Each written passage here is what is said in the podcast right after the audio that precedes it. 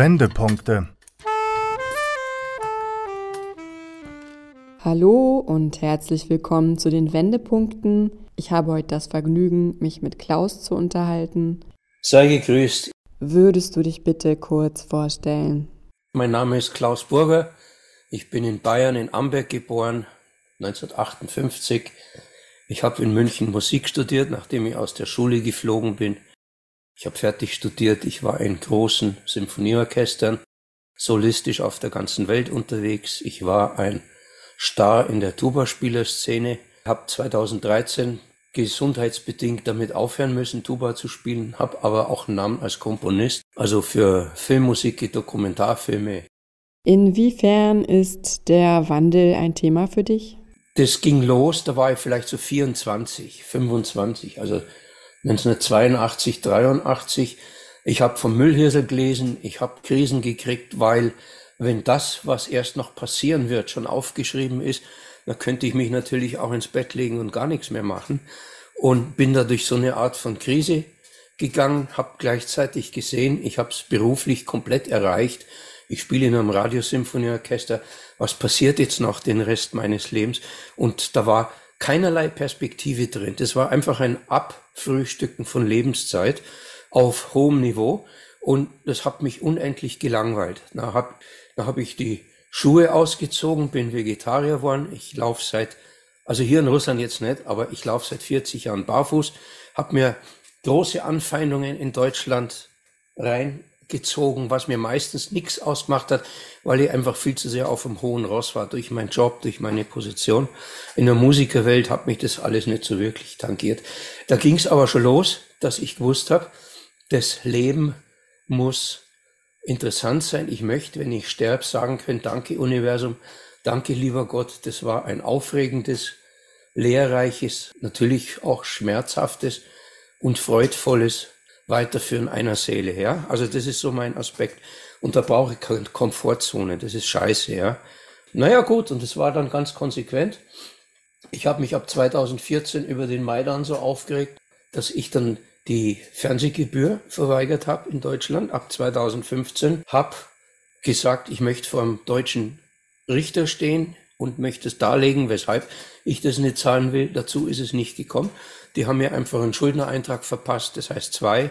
Und also bei der Schufa, ich habe dadurch Nachteile, ich habe auch Vorteile, weil ich habe keine Überziehungsmöglichkeit mehr, also ich zahle keine Überziehungszinsen mehr. Und als Musiker war ich den Rest meines Lebens immer unten am Anschlag. Also das macht Tausende von Euro aus, was ich gespart habe auf der anderen Seite. Naja gut, und dann ist mir auf einmal doch immer mehr Wind entgegengeweht in Baden-Baden. Vor allem da ich dann in Donetsk war bei den Rebellen.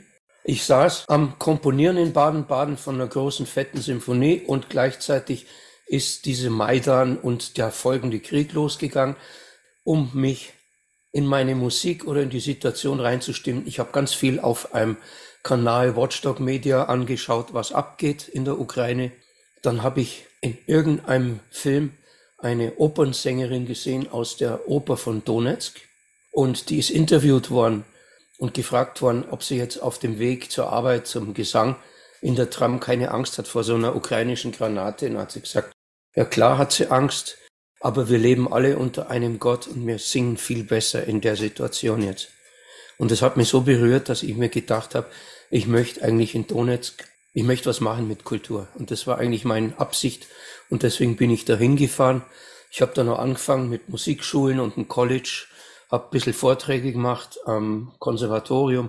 Und ja, und das ist im Internet sichtbar. Und dann gibt's dann auch ein Bild von mir, wo ich die Fahne von Novorossiya in der Hand habe, ja, also an so einem dicken Schreibtisch dort.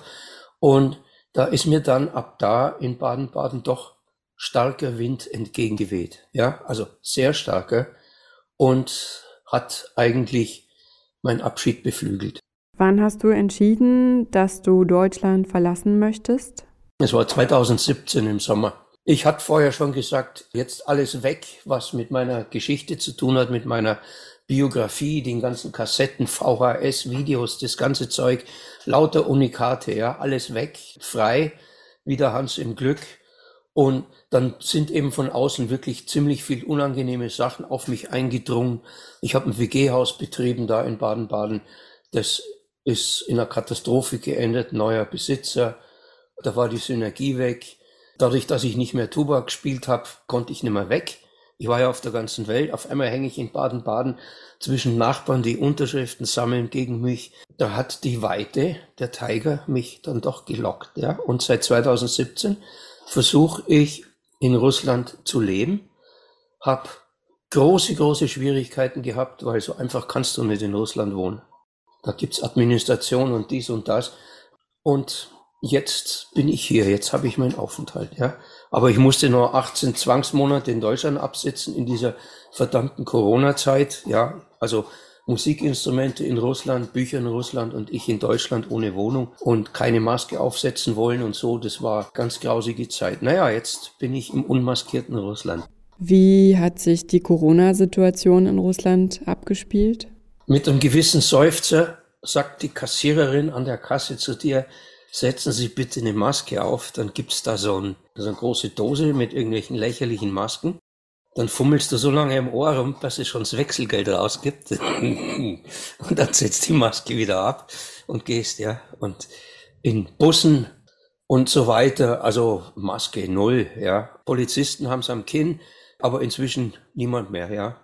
Wir befinden uns ja in einer Kriegssituation. Wie ist denn deine Perspektive auf die Geschehnisse vor Ort? Ich bin noch nicht ein einziges Mal von irgendeinem Menschen auf die gegenwärtige deutsche Regierung angesprochen worden. Niemand, ja. Ich fahre andauernd in Polizeikontrollen mit dem Auto rein, ja. Ich habe tatsächlich ein Auto mit deutschem Kennzeichen, absurderweise, ich weiß nicht, ich habe 10, 15 Kontrollen locker hinter mir. Die Polizei hat eine Aura oder eine Energie, die hätte ich mir so nicht vorgestellt. Das ist wie ein Schaffner in einem deutschen Zug, ja. Also du bist nicht per se schon schuldig, weil der Polizist vor dir steht und er jetzt nur noch finden muss, wo dein Dreck am Stecken klebt, sondern das hat wirklich eine ganz andere Energie. Das ist wirklich wie wenn einer deine Fahrkarte anschaut, ja.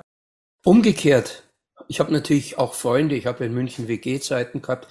Wenn jetzt nach 40 Jahren, ich rufe den an, was, du bist in Russland?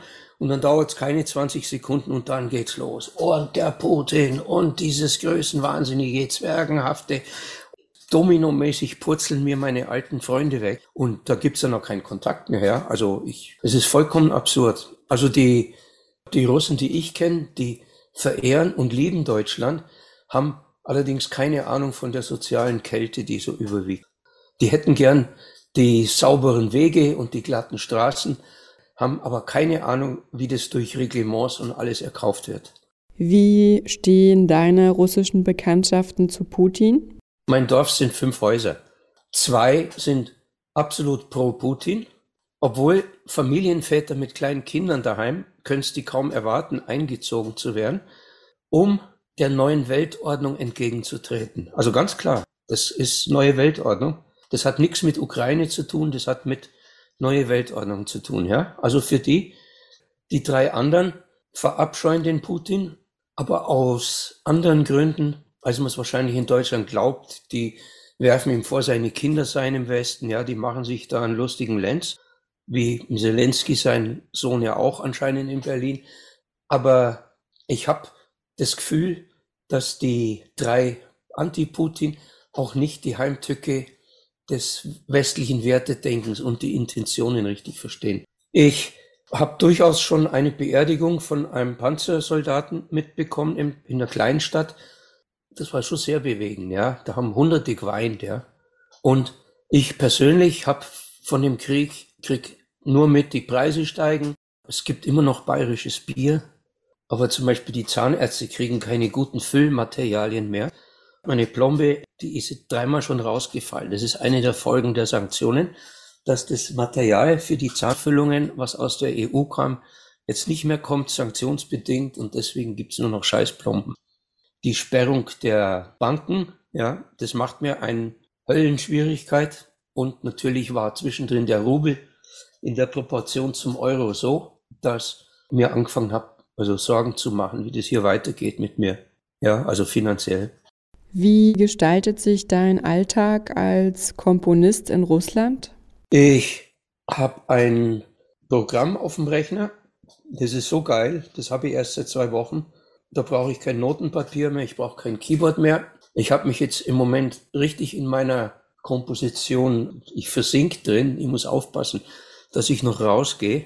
Aber ich gehe jeden Tag zwei bis drei Stunden auf dem zugefrorenen Flusssystem hier vor meinem Fenster. Ich könnte 400 Kilometer in zwei verschiedene Richtungen auf dem Eis von zwei riesigen Flüssen laufen, ja, Schlitten hinterherziehen mit Zelt und so. Könnt ihr alles machen, aber ich bin jetzt am Musik machen, ja. Und in dem jetzt kommenden Sommer hat die Stadt Perm eine 300-Jahr-Feier und die hatten vor vier Jahren meine Chusovaya, das ist so eine Art symphonische Dichtung, hatte hier russische Premiere und ich gehe zu dem Dirigenten hin, der das gemacht hat und werde ihm jetzt dann demnächst mal die Ohren voll heulen, ja, dass wir bitte im Sommer hier eine Premiere machen. Bei dir scheint der Wandel einfach ein Teil des Lebenskonzeptes zu sein. Was würdest du Menschen raten, die jetzt selbst gerade vor einem Umbruch in ihrem Leben stehen? Ich bin irgendwann mal auf den Spruch gekommen, Freiheit ist die Abwesenheit von Angst. Je mehr man sich seiner Ängste entledigt, desto freier wird man.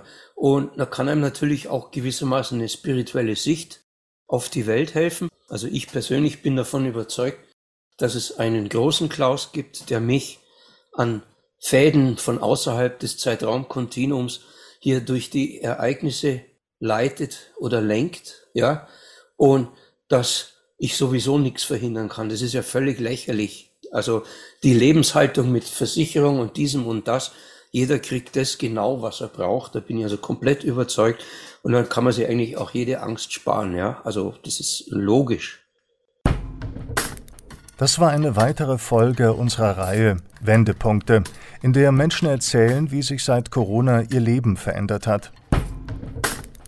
Immer mittwochs um 15.30 Uhr hier bei Radio München. Verantwortliche Redakteurin ist Isa Metzer.